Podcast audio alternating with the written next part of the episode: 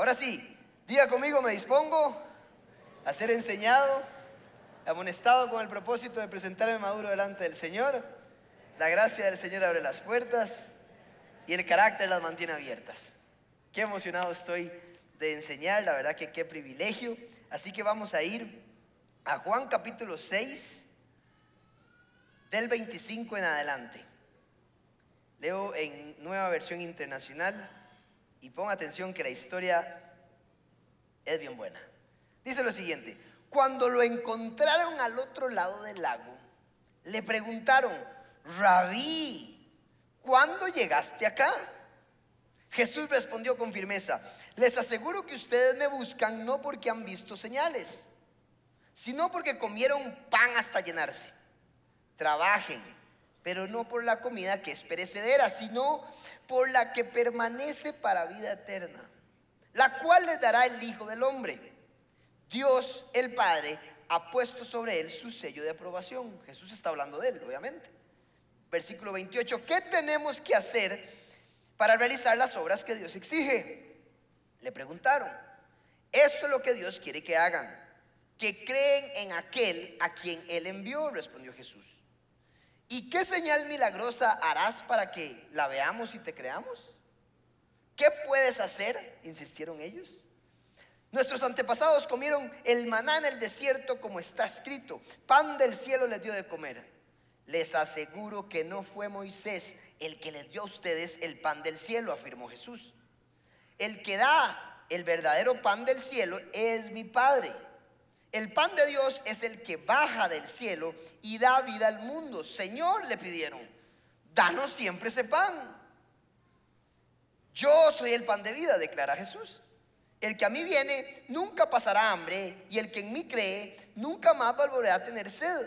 Pero como ya les dije, a pesar de que ustedes me han visto, no creen. Vamos a brincar al versículo 41. Dice, entonces los judíos comenzaron a murmurar contra él porque dijo, yo soy el pan que bajó del cielo. Y se decían, ¿acaso no es este Jesús el hijo de José? ¿No conocemos a su padre y a su madre? ¿Cómo es que sale diciendo yo bajé del cielo? Jesús les dice, dejen de murmurar, respondió Jesús. También voy a hacer una pausa ahí y me voy a brincar al versículo 66. Y dice lo siguiente, desde entonces muchos de sus discípulos le volvieron la espalda y ya no andaban con él. Así que Jesús preguntó a los doce, ¿también ustedes quieren marcharse? Señor, contestó Simón Pedro, ¿a quién iremos? Tú tienes palabras de vida eterna y nosotros hemos creído y sabemos que tú eres el santo de Dios. A la enseñanza del día de hoy le he puesto por nombre la realidad de un discípulo. Ya los dejé picados, porque algo pasó. Empezaron y llegaron emocionados de estar con Jesús y lo último que leímos es que todo el mundo se fue. Tanto así que Jesús les dice a sus doce, ustedes también quieren mancharse. Entonces, antes de entrar en materia al texto, quiero recordarle lo que es un discípulo y por qué vamos a hablar de discípulo. Discípulo es lo que Jesús quiere que usted sea. Jesús en ningún momento vino a buscar creyentes, sino un poco más que creyentes. Jesús hizo discípulos para que esos discípulos hicieran más discípulos. Su propósito, su meta como hijo de Dios, como cristiano, es que algún día usted llegue a ser discípulo. ¿Y qué es un discípulo? Podríamos resumirlo en tres puntos. Simplemente podríamos decir que un discípulo se interesa por Jesús, conoce por Jesús, pero a la vez no solo conoce, sino que se transforma de acuerdo a lo que aprende. Algunos creen, algunos leen, pero no se transforman. Bueno, pues un discípulo transforma su vida de acuerdo a lo que está aprendiendo. ¿Están de acuerdo conmigo? ¿Cuántas veces hemos dicho, hay que ser hacedores de la palabra, no solo oidores? O sea, algo tiene que suceder en nuestra vida. Eso es un discípulo. No simplemente venir aquí a escuchar y no pasa nada. Tenemos que cambiar. Entonces el discípulo conoce, busca, cree, pero además se transforma con lo que cree, busca y aprende. Y por último punto, el discípulo se apunta a la misión para hacer más discípulos. No solo se queda ahí, sino que el discípulo empieza a enseñar con el fin de que así como hicieron con él, él pueda hacer con otros y la gente pueda llegar a Cristo para ser discípulo, no para creer simplemente. ¿Están de acuerdo conmigo? Jesús les dijo a los discípulos, vaya y hagan discípulos, no simplemente oidores, creyentes. Entonces, por eso es importante que usted entienda que usted tiene que ser discípulo. Si usted termina el año al igual que como lo comenzó, esto va a estar duro, le tengo una mala noticia. Usted no es discípulo. Porque el justo, el cristiano, va como la luz de la aurora que va en aumento. Es una carrera, siempre tenemos que mejorar. Yo antes hacía estas cosas, ahora no las hago. Yo antes era así, antes se vestían de esta ropa, es la metáfora Pablo. Ahora se visten con esta otra, así diciendo, usted antes hacía muchas cosas que ahora no hace. ¿Por qué? Porque va como la luz de la aurora, porque usted conoce y se transforme, porque trae la palabra a su corazón y empieza a caminar. Eso es un discípulo. Y quiero dejar claro esto, porque si no, no entendemos la enseñanza. Y la enseñanza se trata de la realidad de la vida de un discípulo. Y Jesús, con el liderazgo que tiene, me parece extraordinaria lo que pasa en este momento de la historia. Y les voy a explicar el contexto, ahora sí.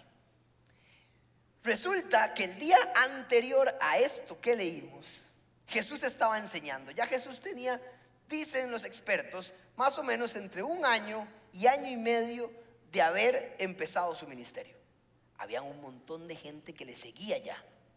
Ya la gente había visto milagros, ya había pasado el sermón del monte de Mateo 5 al capítulo 7. Impresionante el sermón.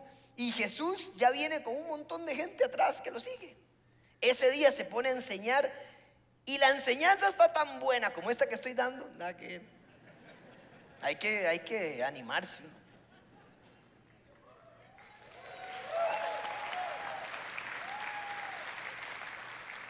Que entonces la gente no se quiere ir. No quiere, no quiere levantarse. Se está haciendo de noche pasa el tiempo y Jesús dice, hey, démosles de cenar, no es que nadie se quiere ir. Está tan linda la enseñanza, todo el mundo impresionado, habían milagros. Y le dicen los, los discípulos, pero maestro, usted se volvió loco. No tenemos comida, ni con el salario. Lea Juan capítulo 6, por favor, y dice, ni con el salario de seis meses de todos nosotros le compraríamos comida a toda esta gente. Dice el texto que habían cinco mil varones adultos. Y si le suman las mujeres, las familias, los menores de edad, los niños, los expertos calculan que habían entre 12 mil y 15 mil personas. Usted sabe lo que es darle de comer gratis a todo mundo. Y un discípulo dice, jamás nos va a alcanzar. No va a alcanzar. Solo tenemos a este muchacho que en una canasta tiene dos peces y cinco panes. Y dice Jesús, perfecto, con eso nos sirve. Y agarra, lo bendice, lo parte en pedazos, agarre 12, canastas y empieza a decirle a los discípulos, repartan.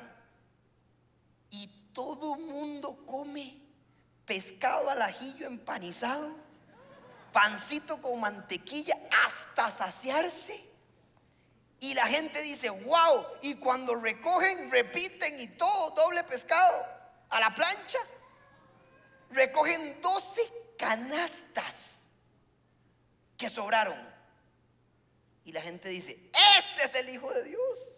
¡Wow! ¿Quién puede hacer eso? ¿No les parece es un milagro extraordinario? O sea, eso es de verlo, ¿verdad? Hasta uno lo lee y uno dice, ¿y qué habrá pasado acá? Pero ¿cómo? Es más, no es como las películas que se cayó el pescado así. No, simplemente le dio los, y, los discípulos iban con él.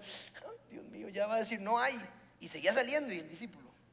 ¿Y de dónde sale? La cosa es que pasa un milagro extraordinario y la gente feliz.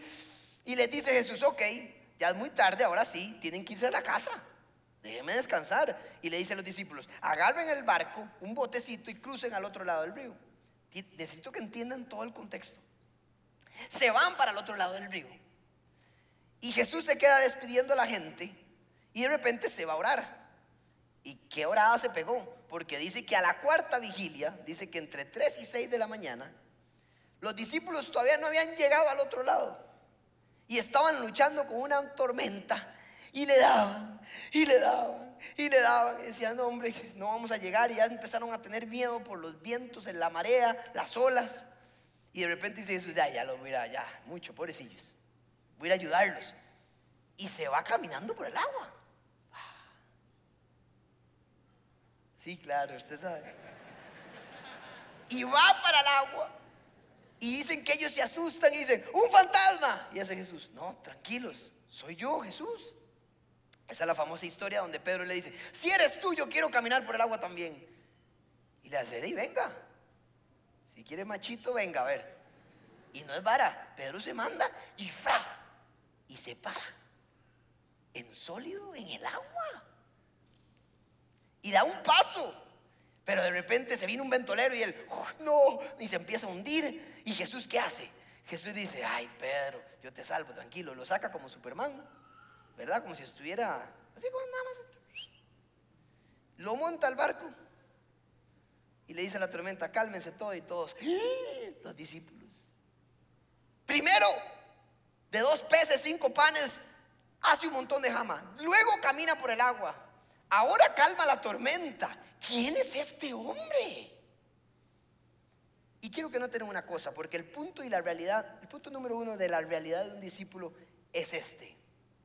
Cuando usted es discípulo de Jesús, usted no solo se puede apuntar para la comida gratis, usted se tiene que apuntar a la tormenta también. No solo usted tiene que aprender a lavar en el milagro, sino que tiene que aprender a lavar en la tormenta. Jesús no solo le estaba enseñando a ellos a tener fe en la bendición, en el milagro, sino que les estaba enseñando a tener fe en medio de los vientos, las mareas y las circunstancias. Porque él sabía que ser su discípulo no es que todo va a estar perfecto. Él sabía que en algún momento les iba a tocar difícil. ¿Ustedes entienden que a ellos los iban a escupir? ¿Los iban a perseguir? ¿Sus familiares los iban a dejar? ¿Los iban a crucificar al revés? Algunos iban a morir apedrados. Algunos iban a ser escupidos, insultados. Jesús los estaba entrenando en medio de la tormenta, porque la tormenta forma carácter y tiene propósito.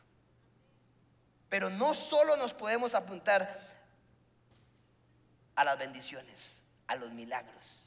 La realidad de un discípulo es que usted como discípulo de Jesús tiene que entender que en este mundo tendrán aflicción.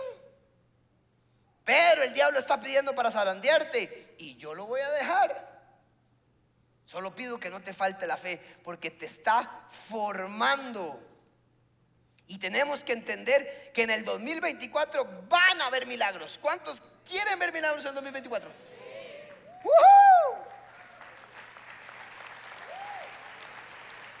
¿Cuántos van a haber tormentas en el 2024?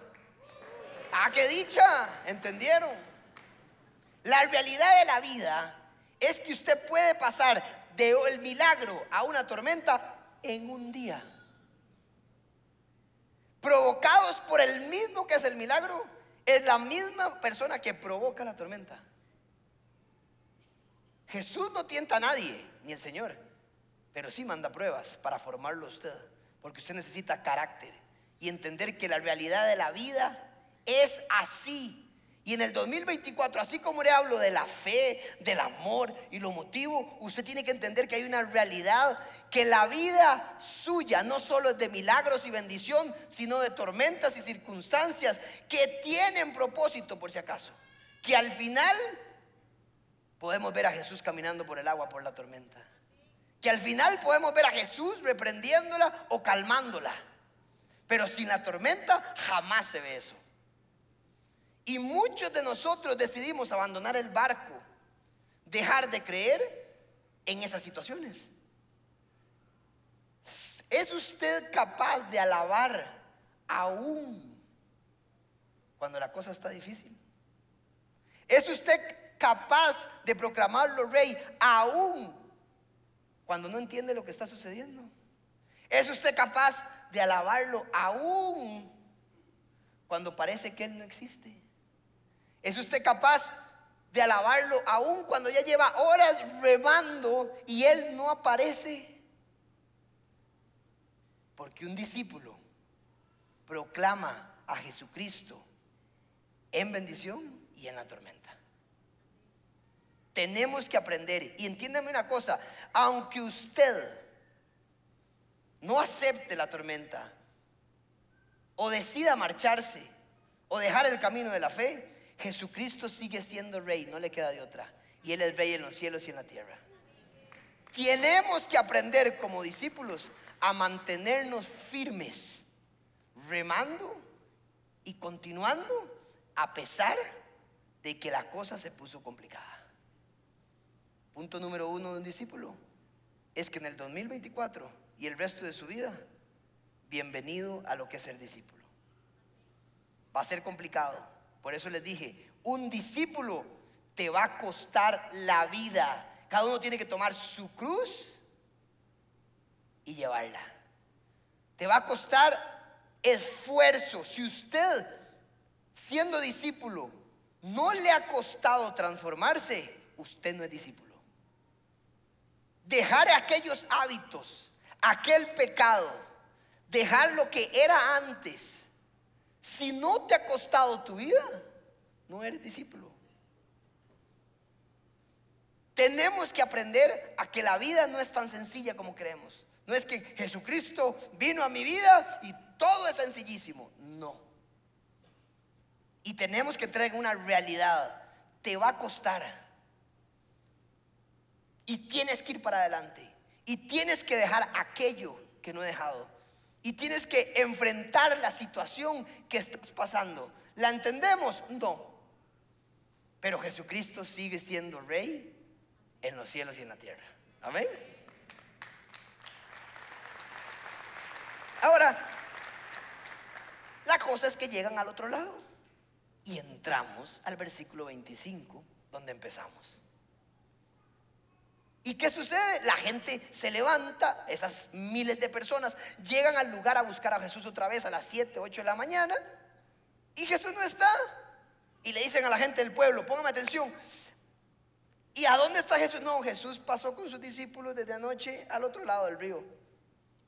Y la gente se roba barcos. No, eso lo inventé yo. Pero se montan los barcos y empiezan. Y yo me imagino, hay que llegar. Allá está Jesús, comida gratis del otro lado. Vamos. Y llegan. Y ahí es donde entramos. Y le dicen, Rabí, te nos escapaste. No nos dijiste que estábamos al otro lado, que estabas al otro lado.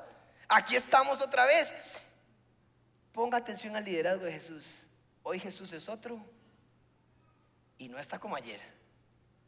Y apenas le dicen, hola, buenos días Jesús. Jesús les dice, ustedes están acá porque quieren que les dé jama. Perdón, maestro. Ni buenos días me va a decir, no me... Mira que usted es el Señor del mundo.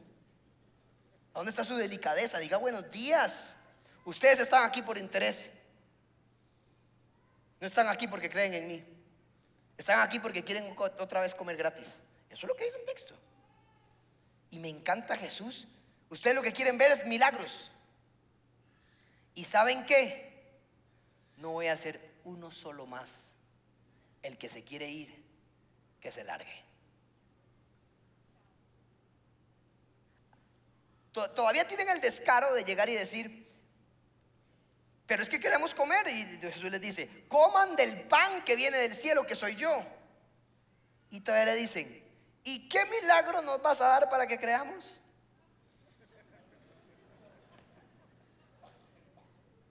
Pero, pero no, ¿sabe? Memoria a corto plazo. No comía, ¿cómo? Dice el texto también que la gente se sanaba, traían los enfermos. ¿Qué nos vas a dar para que te creamos? Les dice Jesús, ni uno solo milagro más. No más. No más. Ustedes están aquí por interés. No más milagros. Hoy es esto. ¿Quién me quiere seguir así? Sin milagros y sin bendición. Y se empiezan a enojar y empiezan una discusión. Queremos ese pan. Bueno, explíquese. Vean, les voy a leer nada más este versículo para que vean lo complicado de la enseñanza de Jesús y lo que sucedió entre lo que les leí, el principio y el final. Pero póngame el versículo 51, por favor. Después de que empieza una discusión, la cosa se empieza a poner tensa. Muy tensa. Muy tensa. Y el versículo 51 dice, yo soy el pan vivo que bajó del cielo. Si alguno come de este pan, vivirá para siempre.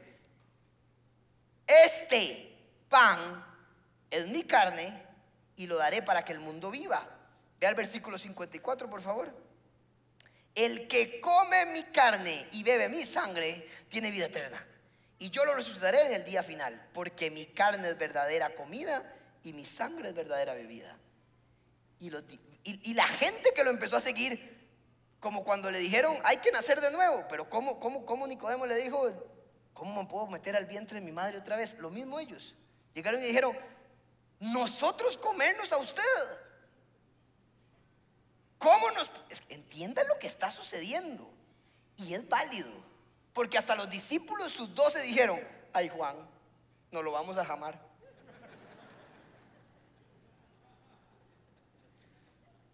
¿Está, escuchando lo que está diciendo? ¿Nos vamos a comer a Jesús?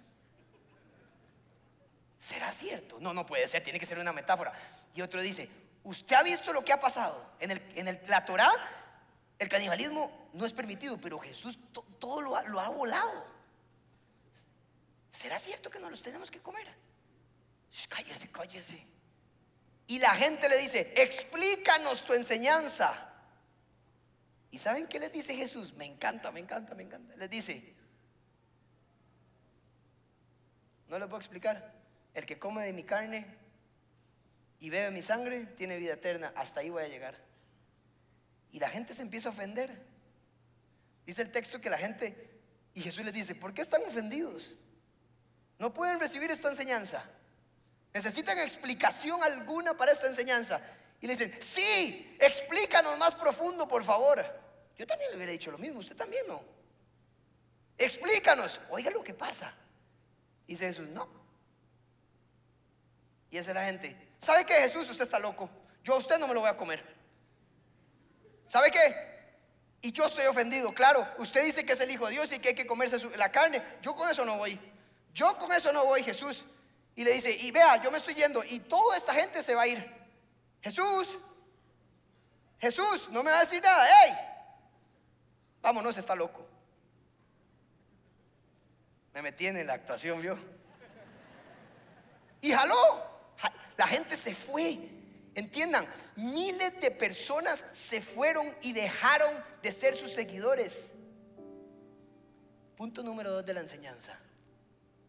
La realidad de un discípulo es que tienes que ser discípulo y continuar siguiendo a Jesús, aún cuando no entiendas su enseñanza. Si la palabra de Dios le dice a usted, perdone, aun cuando aquella persona no merece el perdón y usted se niega porque usted tiene sentimientos y son, son válidos y le dice a Jesús, no estoy de acuerdo, usted le está diciendo a Jesús, no estoy de acuerdo Jesús, no eres discípulo. Si dice, permanezcase firme sin fornicación antes del matrimonio, Y usted dice, eso es anticuado. Explícamelo Jesús. Explícamelo. ¿Por qué? Eso es lo que voy a decir hasta ahora. Usted le está diciendo, chao Jesús, no estoy de acuerdo. Si usted no puede dar misericordia simplemente porque no lo entiende, usted se está marchando de Jesucristo. Porque un verdadero discípulo alaba y permanece aún cuando no entiende lo que Jesús dice. Escuché la historia de un pastor que una hora antes de predicar, lo invitaron a predicar a una iglesia. Dice que lo llamó la mamá y le dijo, mi amor, ¿estás listo? Y le dice, ¿qué? tu hermano ha muerto en un accidente.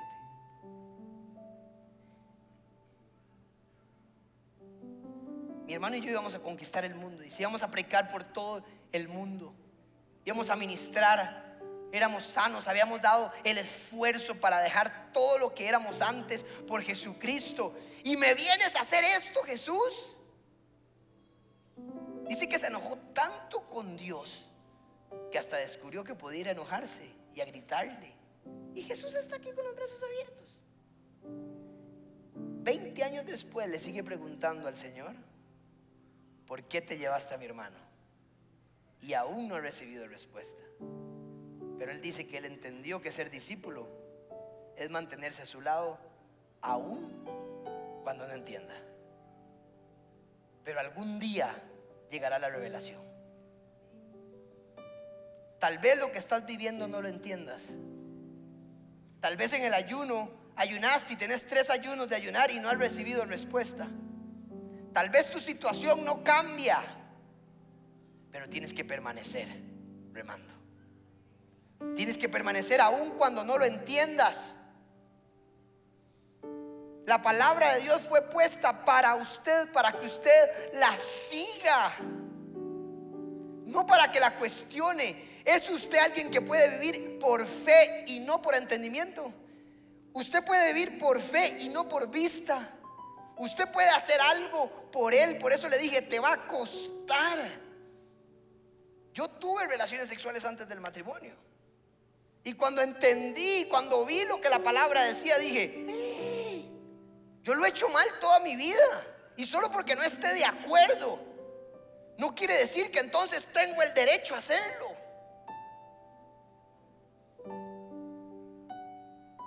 No te emborrachas los fines de semana, así eras antes, porque en la palabra dice, los cristianos, sus discípulos, no se emborrachan. No eres infiel simplemente porque la palabra dice, no eres infiel. Aunque suena divertido, aunque tenga momentos increíbles esa fiesta, aunque tenga momentos, aunque todo mundo esté de acuerdo con lo que yo hago, si la palabra de Dios te dice algo es para tu bien. Ahora, definamos pecado. Voy a decir algo que tal vez algunos pastores, si no se quedan escuchando lo que después voy a decir, va a decir hereje. El pecado fue delimitado para usted y para mí por amor. Ponga atención a lo que voy a decir. Déjeme explicarle. Dios le llamó pecado a algo, se llama la palabra pecado, a no dar en el blanco. Eso es lo que significa la palabra. Dios creó al ser humano en amor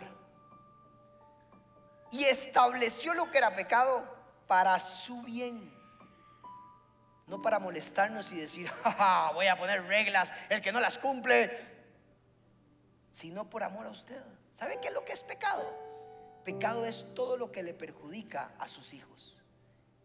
Y para su conocimiento Él lo delimitó para que usted diera siempre en el blanco. Si usted se sale de eso, es perjudicial para su vida si usted es infiel, si usted es envidioso, si usted miente, destruye su vida y destruye la sociedad entera. Por eso Dios dijo, esto es lo que es pecado. Ni siquiera crean que yo estoy enojado. A mí el pecado no me afecta. Es a ustedes porque yo soy santo. Y usted lo canta. Y fue delimitado por amor para que usted se diera cuenta que aquello, aquello y aquello no va conmigo. ¿Por qué? Porque te hace daño. Por eso delimité el pecado. Por eso dije, estas actitudes, estos hábitos no te convienen, tienes que dejarlas, pero tienes que hacerlo. Porque decidiste, no por una dictadura. Tiene que ser tu decisión, dice, no la mía. Esto no es una dictadura. Jesús les dijo, ¿se quieren ir? Y me llama la atención porque no les dijo, no se vayan, venga, les explico. Hasta aquí voy a hablar. El que se quiere ir se larga.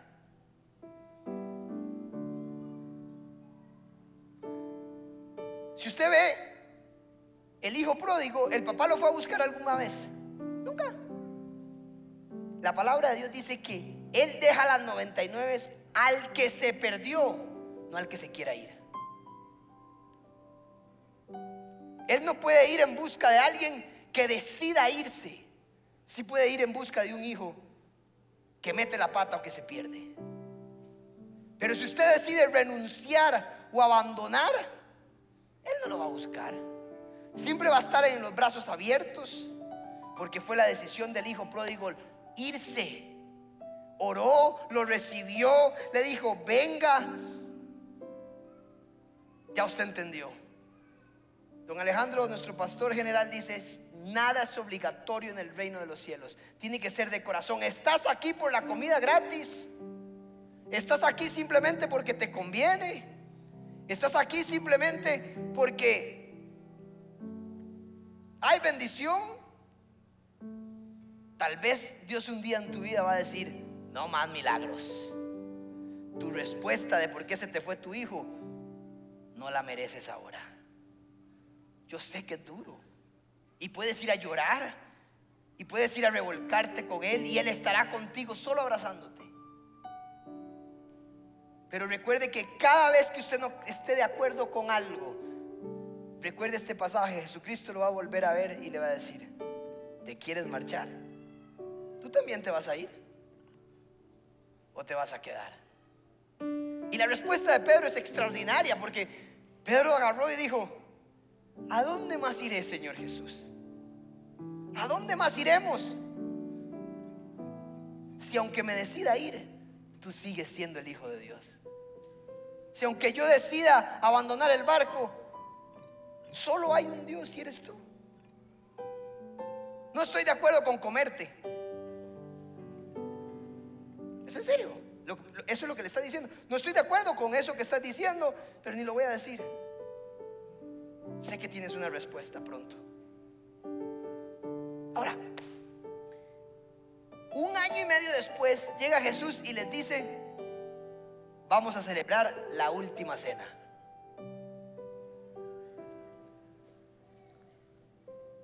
Y los discípulos habían enseñado un año entero comiéndose a Jesús.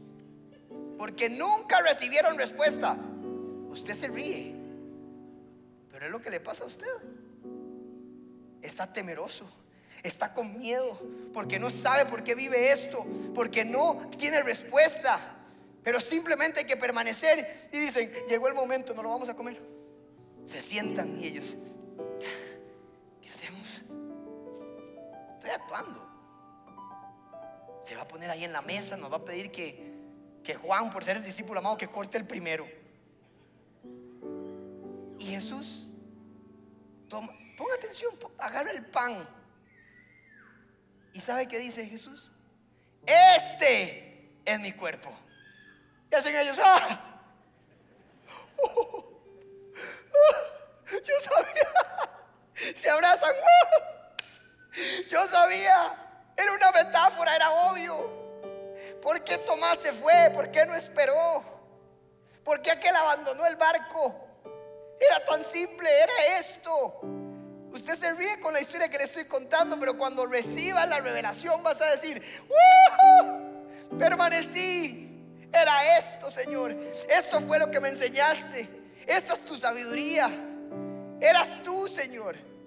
Y aquellos abandonaron por no estar de acuerdo. Vas a abandonar también. Solo tienes que esperar porque el punto número 3 de la enseñanza, vas a recibir esperanza, vas a recibir la respuesta en esta vida o en la otra, pero la esperanza que es suya, póngame atención, es un versículo, Jesús nunca te va a defraudar. Porque el Señor no defrauda. ¡Ah! Deme ese pan. Deme. Después agarró la copa. Esta es mi sangre. ¡Ah! Ay Jesús, nos hiciste esperar un año y medio. Nunca nos explicaste. Soñamos con tu cuerpo. Jesús, porque tienen que aprender que la realidad de un discípulo es que a veces hay que permanecer aun cuando no entiendas lo que yo les pida, aunque cuando la palabra de Dios parezca no moderna, tienen que permanecer fiel, porque un discípulo sigue mi palabra y hace caso, aun cuando no le hace sentido. Pero yo no les voy a obligar ustedes fueron los que se decidieron quedarse en esta mesa. Miles se fueron. Hoy Jesús te pregunta, ¿también te vas a ir? ¿O vas a confiar en que yo tengo el control de tu vida?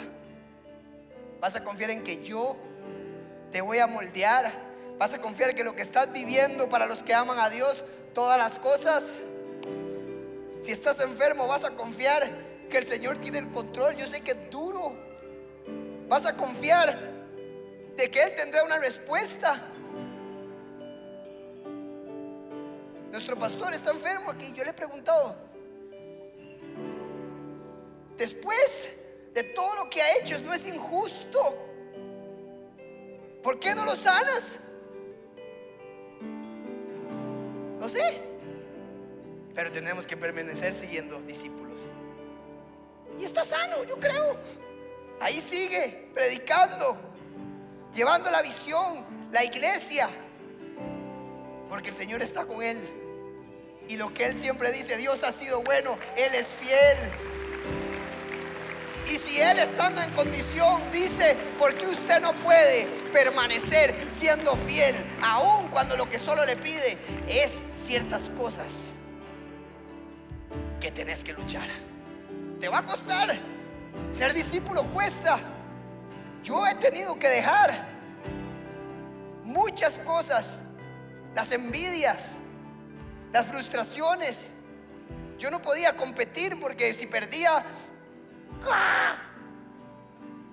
Ahora soy un pan de Dios. tampoco así. Pero eso es ser discípulo si no te está costando, si no vas a, tu, presencia, si no lees y te das cuenta, ¡Ah! esto no lo puedo hacer. Señor, te voy a seguir por amor, no lo entiendo. Ahora tengo enseñanzas maravillosas de por qué permanecer sin fornicación hasta el matrimonio. Y le puedo hablar a los jóvenes. Hoy entiendo por qué fui secuestrado, pero en aquel momento le pude haber dicho, ¿por qué me llevaste por ahí? Algún día tendrás la revelación y puede ser que algunas cosas nunca te responda hasta que estés allá. Pero no importa. ¿Sabes por qué? Porque Él sigue siendo rey de los cielos y la tierra. Él estudió. Dele un aplauso al Señor.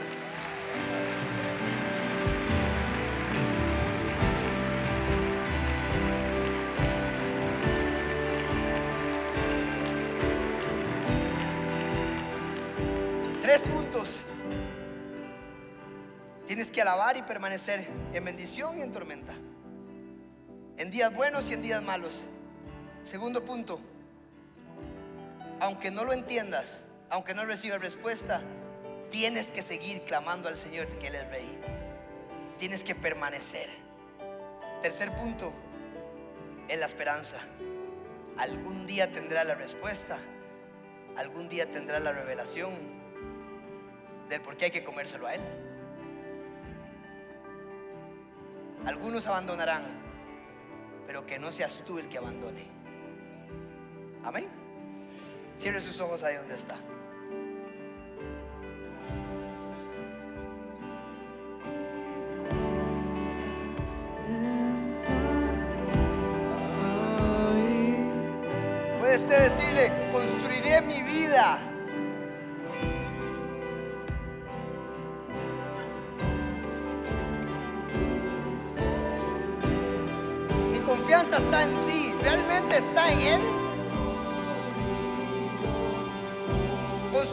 Vida en ti, Señor. Tú eres la roca. ¿A dónde más iré? Dijo Pedro. ¿A dónde más iré? Señor, en el nombre de Jesús venimos como iglesia, como tus hijos, como tu pueblo, Señor Jesús.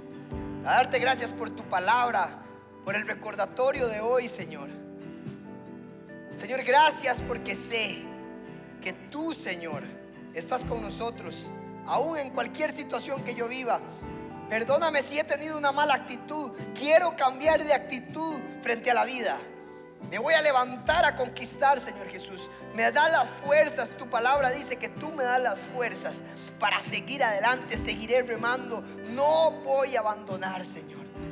Tú eres Dios. ¿A dónde más iré yo, Señor? Si he visto demasiado si me has bendecido y ahora en mi situación continuaré clamándote a ti, Señor Jesús. Gracias por tu poder, gracias por tu fidelidad. Gracias, Señor, porque esta palabra para algunos serán para lo que viene. Y recordaré, Señor, que tú me estás diciendo, ¿te vas a marchar?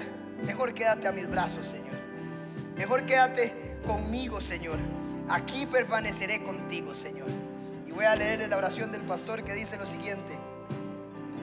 Que el Señor los bendiga y nos guarde de todo mal. Que el Señor responda al clamor en tiempos de dificultad, Señor Jesús. Que el Señor nos mire con agrado y extienda sobre nosotros su amor. Que el Señor nos muestre su favor y nos dé esa paz que sobrepasa todo entendimiento. Que el Señor nos conceda los deseos de nuestro corazón y haga que todos nuestros planes tengan éxito, Señor.